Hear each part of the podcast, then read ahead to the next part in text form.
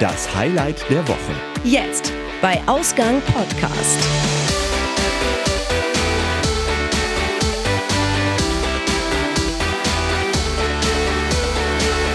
Schönen guten Abend, hallo, hier sind wir wieder mit dem Highlight der Woche. Grüß Gott. Grüezi miteinander. Schön, dass Sie wieder eingeschaltet haben, auch in Österreich und der Schweiz. Ja, Was für ein Dialekt das jetzt war, weiß ich nicht. ich hoffe, genau, ich wollte schon sagen, hör bitte auf, sag, ja, fühlt sich noch jemand angegriffen. Äh, zu Recht so lustig, übrigens. Ne? Sehr, sehr zu Recht Da, übrigens. genau, gerade die armen Schweizer, wenn die Hochdeutsch reden müssen, tun die mir immer leid. Mir auch. Ja, also nichts gegen eure Sprache, um Gottes Willen, aber es tut mir immer leid, wenn ihr Hochdeutsch reden müsst. Ich habe gehört, sie, ihr müsst euch sehr quälen dabei. Ja, genau. Wenn man auch mal Schweizer Fernsehen äh, sieht, merkt man auch mal, was für ein großer Unterschied zwischen dem Deutschen und dem äh, Schweizerdeutschen äh, eigentlich besteht. Das denkt man ja erstmal so gar nicht, weil man immer das Gefühl hat, ah, das ist doch alles, äh, Deutsch ist doch Deutsch und äh, was sollen da für große Unterschiede sein? Da muss man feststellen, nee, das ist eigentlich eine ganz andere Sprache. Ich glaube schon, ja. Also so vom Gefühl her, von der, von der Aussprache her. Ja, willkommen zum Highlight der Woche, unserem äh, kleinen, äh, kleiner, kleinen Reihe, wo wir über die Themen reden, die uns in den vergangenen Tagen bewegt haben und uns gefallen haben oder auch nicht. Genau, so ist das. Folge 28 schon. Wir sprühen heute vor Energie, also vor allem ich. Ne? Irgendwie macht das Frühjahr mir zu schaffen. Ich weiß auch nicht warum, aber irgendwie, ja, ist es im Moment ein bisschen schwierig. Wetterwechsel noch mir? und Löcher. Und äh, ja, deswegen, wir waren schon wieder eine Weile ruhig, ne? Siehst du, reden kann ich auch nicht mehr richtig. Es war ja eine Weile schon wieder still mit dem Highlight der Woche und wir wollten ja eigentlich das Ganze ein bisschen aufrechterhalten, ne? Genau, also sind wir jetzt wieder da und äh, wer fängt heute an? Wenn du willst, fang du an. Gut, dann fange ich an. Ich fange mit etwas sehr Aktuellem an, etwas, was uns heute noch beschäftigt hat. Okay, jetzt bin ich aber sehr gespannt. Na, tatsächlich. ist, ja, diesmal mache ich hier den, äh, den künstlerisch wertvollen Part. also ich Äh, sag mal so, der Kinobesuch kann es nicht gewesen sein. Okay. Ich finde, das ist tatsächlich redenswert. Vielleicht Ja, gibt es ja auch ein Feedback hinter von anderen dazu, wie sie das wahrgenommen haben. Ja. Äh, es geht um den Kinofilm Van Gogh an der Schwelle zur Ewigkeit. So, den haben wir heute in Teilen gesehen. Ähm, ich fange mal, ich fang mal so an. Ich äh, war grundsätzlich positiv dem Film gegenüber eingestellt, weil ich die Bilder von Van Gogh gut finde, weil ich es gut finde, wie er gemalt hat, äh, wie das Ganze abgelaufen ist von seinem Lebensfluss her. Wir waren ja auch in Amsterdam im Van Gogh Museum, da gab es auch viel zu sehen, erleben, die Geschichte noch mal ein bisschen erzählt, von Anfang als Künstler nicht erkannt bis Ohr abschneiden und dann natürlich auch dem Ende. Und von daher war es eigentlich naheliegend zu sagen, man schaut sich den Film auch mal tatsächlich an. Hm. Und von daher eine gute Grundstimmung, alles schön. Und dann sind wir also in den Film gegangen heute, haben uns hingesetzt und haben mit einem Film gerechnet, der natürlich nicht Standard 0815 äh, Liebe, Glückseligkeit, Romanze, Action oder sonst was ist, sondern natürlich ein bisschen auch eine Geschichte erzählt. Und dann ging der Film los. Der geht schon los damit, dass er halt eine Schwarzblende macht und der Van Gogh kurz äh, zwei, drei Worte sagt. Dann gibt es eine Blende auf ein grünes Feld, beziehungsweise überhaupt einfach ein Feld auf Naturlandschaften, das, was Van Gogh ja auch nicht gerade selten gemalt hat. Und das war auch noch relativ harmonisch, bis dann tatsächlich auch Van Gogh selber ins Spiel kam. Hm. Schauspielerische Leistung, würde ich fast sagen, war tatsächlich gut. Da hat es auch gar nicht dran gescheitert. Aber die Kameraführung, und das ist das, was den Film wohl besonders auszeichnet, die Kameraführung war für mich persönlich schwierig, um es mal so zu sagen. Das ist aber noch milder ausgedrückt. Also es wirkte, als ob ihr mit einer Handycam filmt, das Bild nicht ruhig halten kann. Es gibt keinen Bildstabilisator, der auch nur ansatzweise dafür gesorgt hat, dass das Bild gerade ist und dazu mit möglichst vielen Nahaufnahmen arbeitet, wo man dann auch nochmal präsenter sieht, dass das Bild nicht ruhig gehalten wird. Das ist ein Stilmittel an der Stelle. Ich bin ja auch tatsächlich jemand, der sagt, okay, vielleicht verstehe ich nicht jeden künstlerischen Ansatz, aber es hat mich in der Art und Weise, wie es gemacht wird, tatsächlich sehr, sehr stark körperlich beeinträchtigt. Um nicht zu sagen, ich hatte das Gefühl, wenn das so weitergeht, werde ich seekrank und habe gedacht, dass es vielleicht am Anfang so ein bisschen unruhig, bis ein bisschen Leben in die Geschichte reinkommt oder die Sache einen Handlungsstrang hat, kann es ja sein, dass es jetzt hier so eine etwas wackelige Angelegenheit ist, dann wird es irgendwann mal ruhiger. Und ja, es gab auch ruhige Passagen und wir müssen auch vielleicht dazu sagen, wir haben tatsächlich über eine Stunde lang uns den Film auch angesehen, wir sind nicht sofort raus, aber es gibt eine Stelle, wo Van Gogh mit Paul, wie heißt der eigentlich mit Nachnamen? Ich habe es zwischendurch gedacht, an der Gauguin. Gauguin, in der Kathedrale, Kirche, Kapelle, was auch immer ist, sich kurz gegenseitig äh, beide sich äh, ihre künstlerischen grundlegenden Geschichten an den Kopf werfen und dann sagt Paul Gauguin, er geht und wird die Stadt verlassen und Van Gogh rennt aus der Kirche raus und die Kamera rennt hinterher und zwar so, als ob der Kameramann nicht den Hauch einer Lust gehabt hätte, Van Gogh auch nur ansatzweise im Bildmittelpunkt zu behalten, sondern wie, also das Bild wackelte von oben, unten, links, rechts und dann hat man auch eine Kamerafahrt, so eine Kameradrehung wie bei Matrix gemacht, natürlich nur in echt. Also das heißt, der ist dann Van Gogh von vorne, hat den Van Gogh links dran vorbei und dann von vorne und kein Bildstabilisator, nichts komplett wackelig mit einer Handycam aufgenommen. Also so wirkt es. Es war bestimmt eine richtig professionelle Kamera. Es ist ja auch ein Kinobild und so weiter. Aber das war der Punkt, wo ich dann auch gesagt habe, ich habe lange jetzt ausgehalten, habe gesagt, na für die Handlung, für Van Gogh und so weiter werde ich das jetzt bis zum Ende durchhalten. Und an der Stelle habe ich gesagt, so jetzt ähm, ist für mich der Ofen aus. Und ich habe ja auch gemerkt, du hast deine Jacke äh, schon dann auf den Schoß gelegt und ich habe gemerkt, dass dir der Moment auch eine Nummer zu viel war. Vielleicht sollte man auch dazu sagen, es haben bereits zwei, drei Leute vor uns auch den Saal schon verlassen, die wohl auch mit der Kameraführung nicht ganz zufrieden waren äh, oder die irgendwas anderes gestört hat. Sie haben ja nicht gesagt, warum sie gegangen sind. Sie sind ja. gegangen, sie haben, das, es hat nicht deren Erwartungen entsprochen. Das kann man vielleicht einfach mal sagen. Sonst wären sie auch nicht gegangen. Nicht. ich hatte auch eine andere Erwartung und vielleicht hätte man sich vorher nochmal besser informieren sollen. Das ist bestimmt ein künstlerisch wertvolles Stilmittel und man hat sicherlich etwas Tolles damit aussagen wollen. Für mich war es an der Stelle einfach sehr unangenehm, über eine Stunde lang einen Film zu gucken, wo die Kameraführung echt unruhig ist. Und das ist echt positiv ausgedrückt. Mhm. Also eigentlich, wo, es hatte gutes Potenzial, seekrank zu werden. Die einzigen Stellen, wo es nicht so wackelte, waren, als äh, Gauguin und Van Gogh auf dem Feld pinkelten mhm. und als er im Krankenhaus lag und sein Bruder ihn besucht hat. Ja. Also gefühlt, also es waren noch mehr ruhige Stellen. Aber das waren so ein, zwei Minuten und der Rest war halt immer gewackelt. Also, wenn ihr schon mal mit VR-Technologie zu tun hattet und eine VR-Brille aufhattet, da kann ja schon mal passieren, dass man äh, die sogenannte Motion Sickness erleidet.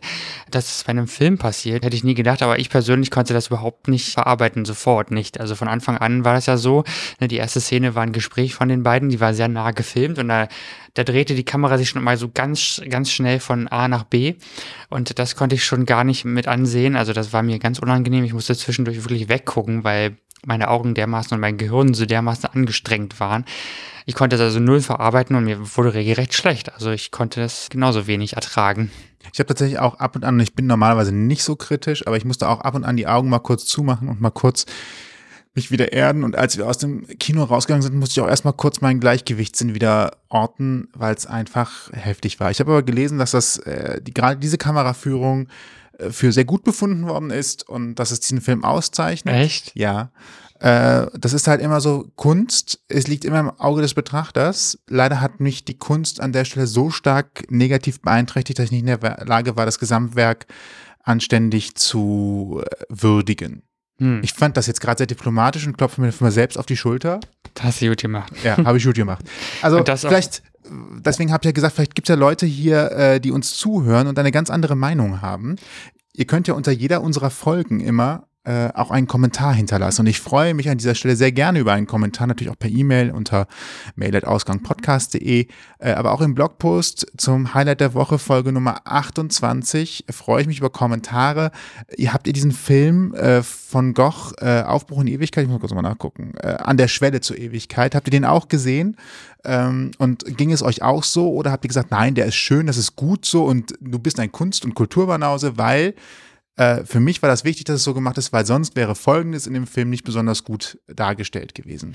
Ja, und das, obwohl William Defoe mitspielt, den ich persönlich gerne mag. Vielleicht kennen den einige aus zum Beispiel der, der blutige Pfad Gottes war ein Film, der war so eine Weile sogar verboten.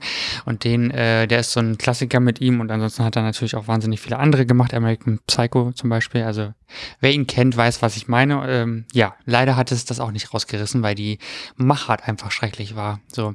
Aber wer einen Vincent van Gogh Film sehen möchte, der möge sich Loving Vincent angucken. Den haben wir letztes Jahr gesehen. Ja, der war sehr Ein schön. komplett gemalter Film. Also man hat das Gefühl, man befindet sich in einem lebendigen Gemälde von Vincent van Gogh und der war richtig toll. Also den kann, kann ich nur nach äh, weiterempfehlen. Das hat auch meinen Geschmack eher getroffen tatsächlich. Aber vielleicht gibt es ja welche, die uns bekehren wollen genau. oder aber auch zustimmen wollen.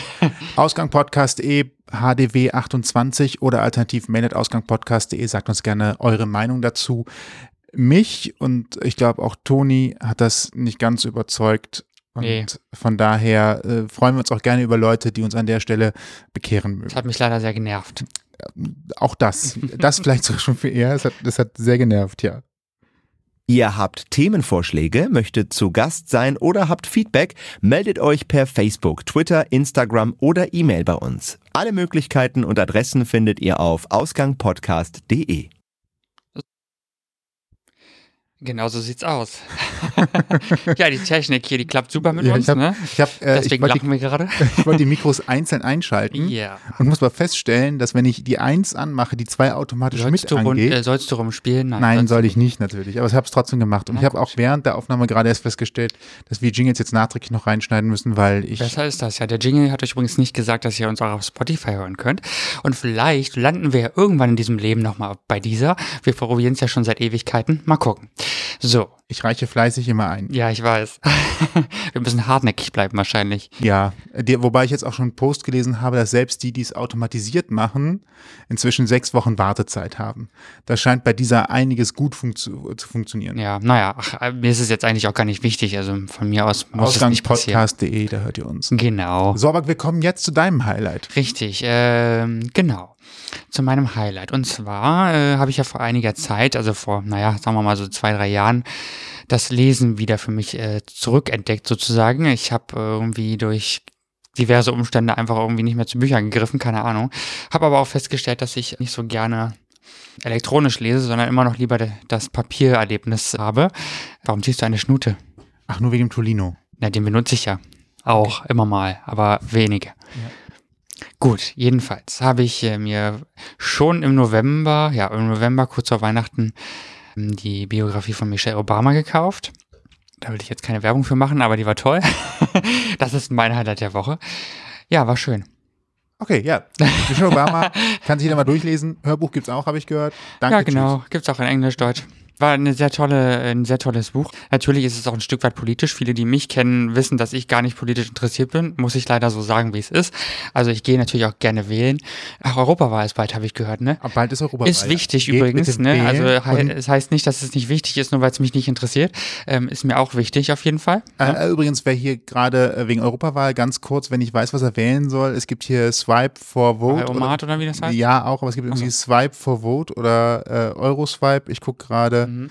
wie das nochmal heißt, weil die helfen mit einem einfachen Swipe-Verfahren, wie man da die richtige, richtige Wahlentscheidung treffen kann. Swipe the Vote heißt das wohl. Ich gucke mal gerade kurz. Die helfen dann dabei, Entschuldigung, ich wollte jetzt nicht das ganze Rahmen sprengen, Das aber damit, die, damit die Leute hier einfach mal äh, Raus aus meinem Highlight. Ja, guckt einfach mal nach Swiping und Vote und EU und dann werdet ihr es schon finden. So, jetzt aber zurück Politik. Genau, Politik war ja nie so mein Thema. Es geht aber ja nicht nur um Politik in dem Buch, sondern auch viel mehr um, um Frau Obamas Biografie und ich fand es einfach wahnsinnig beeindruckend. Das ist wieder so eine sogenannte Rags to Riches Story, also ne, vom Tellerwäscher zum, naja, Millionär kann man jetzt nicht sagen, aber Sie ist ja auch aus einfachen Verhältnissen in Chicago gekommen mit einer einfach, also die Familie hat eben auch in einfachen Verhältnissen gelebt, eine Arbeiterfamilie und da ist sie ja dann im Endeffekt so reingeboren worden und hat ihren Weg sich so gebahnt, so gesucht und war immer sehr, sehr fokussiert auf ihre Karriere, ist ja Anwältin geworden, für die, die es nicht wissen und ähm, hat ja in Princeton oder in Harvard studiert. Einer von beiden hat in Princeton und der andere in Harvard studiert. ja, gefährliches Halbwissen. Ich weiß es schon gar nicht mehr. Auf jeden Fall haben sie beide ja irgendwie an renommierten Universitäten studiert. Dann kam es ja irgendwann zur Präsidentschaftswahl und lustigerweise wollte Michelle Obama ja nie, dass ihr Mann in die Politik geht und äh, hat das irgendwie alles so ein bisschen mit ertragen, wenn man so will. Und das macht sie auch in dem Buch nochmal deutlich und es ist einfach so, ein, so eine Sichtweise aus, von ihrer Seite wirklich und, und ist gar nicht mal so eine Schönmalerei, wenn man, wie man sich das vielleicht so vorstellt, sondern wirklich auch so ein bisschen ein intimerer Einblick von ihr persönlich. Ne? Also wie hat sie sich dabei gefühlt? Ähm, wie war ihre persönliche Einstellung dazu und so? Und das ist ähm, total interessant. Und das Buch beginnt mit dem, Moment, wo sie, das kann, darf ich schon mal spoilern, ähm, wo sie in ihrem eigenen Haus auf der Terrasse sitzt und ein Toastbrot isst. Also sich selbst ein Toastbrot gemacht hat und ein Toast isst. Und so kurz nach der Wahl beschreibt sie das gerade so. Und das ist echt so, äh, so witzig, einfach so eine ganz banale menschliche Sache. Empfindet sie als total besonders. Warum? Weil sie im Weißen Haus Haus, als sie dort lebten, natürlich jahrelang immer unter Beobachtung standen, nie irgendwas alleine entscheiden durften. Du meinst gerade kurz nach der Wahl von Trump sitzt sie in diesem Haus und schmiert ja, genau, genau. Sie mussten ja dann sozusagen aus dem Weißen Haus natürlich wieder ausziehen ne, und sind dann in ein neues Haus gezogen, also wieder in die Zivilisation, wenn man so will. Und ähm, das fand ich ein tolles Bild. Und ähm, wie gesagt, also sie wurden in den Jahren ja nie in Ruhe gelassen, so alleine gelassen. Ne? Sie mussten alles mit ihrem Stab absprechen und mit dem, mit dem Secret Service. Und das ist einfach eine wahnsinnig interessante Geschichte, einfach von vorne nach hinten. Und gerade so die Präsidentschaftsjahre fand ich sehr, sehr spannend zu lesen und mir sehr gefallen, wirklich. Also ist auch sehr leicht geschrieben. Man könnte jetzt denken, oh Gott, politisches Geplänkel und bestimmt total anstrengend, aber nein, also es ist eine sehr tolle Geschichte. Sind auch viele Seiten, ne? Ja, über 500. Also ich habe eine, eine ganze Weile gebraucht, aber auch einfach, weil ich nicht viel Zeit hatte zwischendurch oder sie mir nicht genommen habe. Ich so als Nerd mag ja diese, diese Secret Service Geschichte ja so ein bisschen. Was ändert sich da eigentlich in dem Moment, wenn du äh, so wichtig bist, dass das Secret Service sich um dich kümmert? Und du hast, glaube ich, äh, mal sowas gesagt in der Richtung, dass der, Achtung, Spoiler, die nächsten zehn Sekunden weg können, wenn ihr das gerade nicht hört. Du hast sowas erzählt von wegen, dass in dem Moment, wo die Wahl für sie entschieden war, dass dann der Secret Service Mann zu ihr was gesagt, ne, gesagt hat in der Richtung, Achtung, jetzt passiert oder jetzt werden sie keine ruhige Minute mehr haben oder jetzt wird sich ihr Leben komplett auf den Kopf stellen oder sowas. Ja, ne? das ist eine Szene, da, da steht sie mit dem Secret Service Agenten, der für sie ein äh, verantwortlich ist am Flughafen. Da holen sie ihren, ihren neu, Mann, neu gewählten Präsidenten, ihren Ehemann vom Flughafen ab zum ersten Mal, vom, vom militärischen Teil. Sie beschreibt so, dass ein großer Tross von ungefähr 20 Fahrzeugen den Präsidenten begleitet und er kommt dann eben so an und der Secret Service Agent sagt zu ihr so, Madam, in, in den nächsten Minuten wird sich ihr Leben für immer verändern und dann sagt sie so ganz äh, schnippisch zu ihm irgendwie so, ob, ob dann jetzt Clowns aus dem Auto aus, äh, aus den Autos aussteigen. Also ich, man muss das nochmal lesen vielleicht. Ich kann es jetzt nicht mehr so hundertprozentig lustig wiedergeben, aber das war auf jeden Fall eine ganz witzige Sache. Also es ist eines der vielen Highlights in dem Buch, was, ähm, was mir sehr gefallen hat. Ja, wenn ihr es lesen wollt, dann lest es doch einfach. Genau, Michelle Obama. Und zwar nicht das Buch, was 2009 ein Dritter über Michelle Obama geschrieben hat, Nee, sondern genau. tatsächlich das Buch, was Michelle Obama selbst geschrieben hat. Ne? Richtig. Okay. Tolles Buch. Haben wir das auch vermerkt? Vielleicht. Äh, Becoming heißt es übrigens. Becoming? Ja, Werden. genau. Okay. ja, ich muss noch mal kurz nachdenken. Ja, okay. Jetzt habe ich es auch in meinem Wie Köpfchen. gesagt, es gibt es auch als Hörbuch, werde ich mir demnächst auch mal zulegen. Und äh, ich werde es allerdings in Englisch hören, weil ich, weil sie es persönlich in Englisch liest, was ich ganz toll finde. Vielleicht habe ich da auch Ich bin ja so ein bisschen nerdy, aber naja. Wir haben ja alle unsere Spleens. Ja, das war ein tolles Buch. Ich merke gerade, wie sehr mir das gefallen hat. aber Ja, es reicht jetzt auch so. Okay. Genug gefangirlt. Weitere Infos ausgangpodcast.de. Wenn ihr. Themenvorschläge habt zum Interview kommen wollt für unsere anderen beiden Reihen, Oh dann ja. meldet euch gerne. Sehr Mail gerne. at ausgangpodcast.de ist die Adresse dafür. Richtig, es sind alle Themen willkommen, also schreibt uns einfach und dann können wir mal gucken, was draus wird. Genau. Ne? Ansonsten habt einen schönen Abend, genießt ihn, schaut, was auch immer ihr noch macht. Äh, und ich hoffe, ihr bleibt uns treu, abonniert uns bei Spotify und wo auch immer ihr uns ansonsten noch so findet. iTunes, Google Podcast und wo auch immer, ne? Genau. Habt Okay. einen schönen Abend. Bis, Bis bald. dann. Ciao. Ausgang Podcast, das Highlight der Woche. Für euch immer wieder neu auf ausgangpodcast.de.